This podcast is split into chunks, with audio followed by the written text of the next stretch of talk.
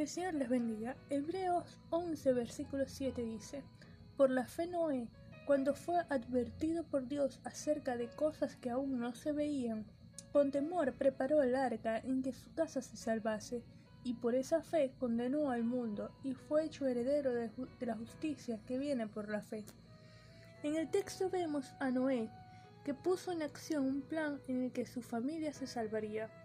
Aunque predicó 120 años, estamos acostumbrados a enfatizar que nadie se convirtió, y ciertamente él no ganó a ninguna de las personas de Babilonia, pero sí logró ganar a su familia. Guió a cada miembro de su familia al Señor, y ese es un hecho importante. El llamado principal de todo padre de familia es guiar a su esposa e hijos al conocimiento de Dios, y Noé lo consiguió. Tanto él como su esposa, sus tres hijos y las esposas de sus hijos entraron al arca en obediencia a Dios. Noé escuchó y creyó la palabra de Dios, se dedicó a cumplir su voluntad. Dios le dio instrucciones precisas para la construcción del barco.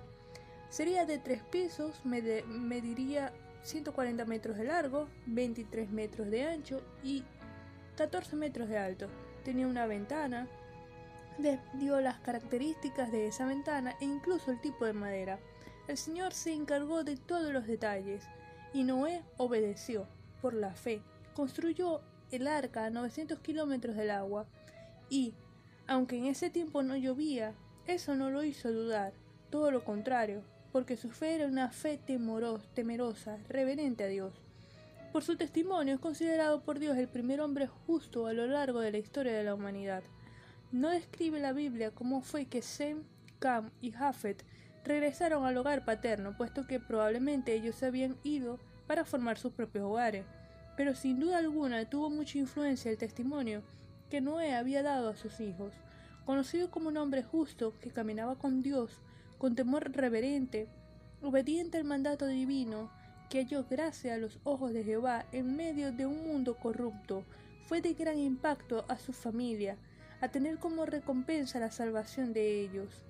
Hoy nos encontramos en un mundo tan corrupto como el de la época de Noé, que se niega a escuchar la voz de Dios y su llamado a la santificación, que hace caso omiso a sus juicios e intenta apartarnos de la fe y la obediencia al Señor.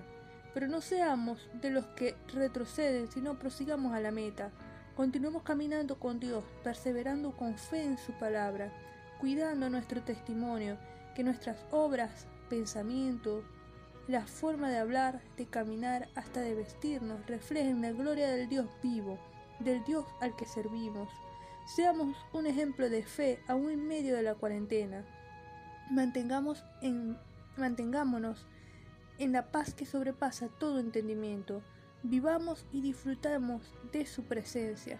Sigamos el ejemplo de Abel que experimentó la fe, la de el de Enoch que vivió por fe, y el de Noé, que dio testimonio de fe. Vamos a orar. Señor, te damos gracias por tu presencia, por tu palabra, te damos gracias por tu paz que sobrepasa todo entendimiento. Ayúdanos a ganarnos a nuestros familiares para ti, a ser de testimonio, que nuestro testimonio refleje tu gloria, que podamos vivir en santidad, que podamos ser un reflejo de ti. En el nombre de Jesús, amén.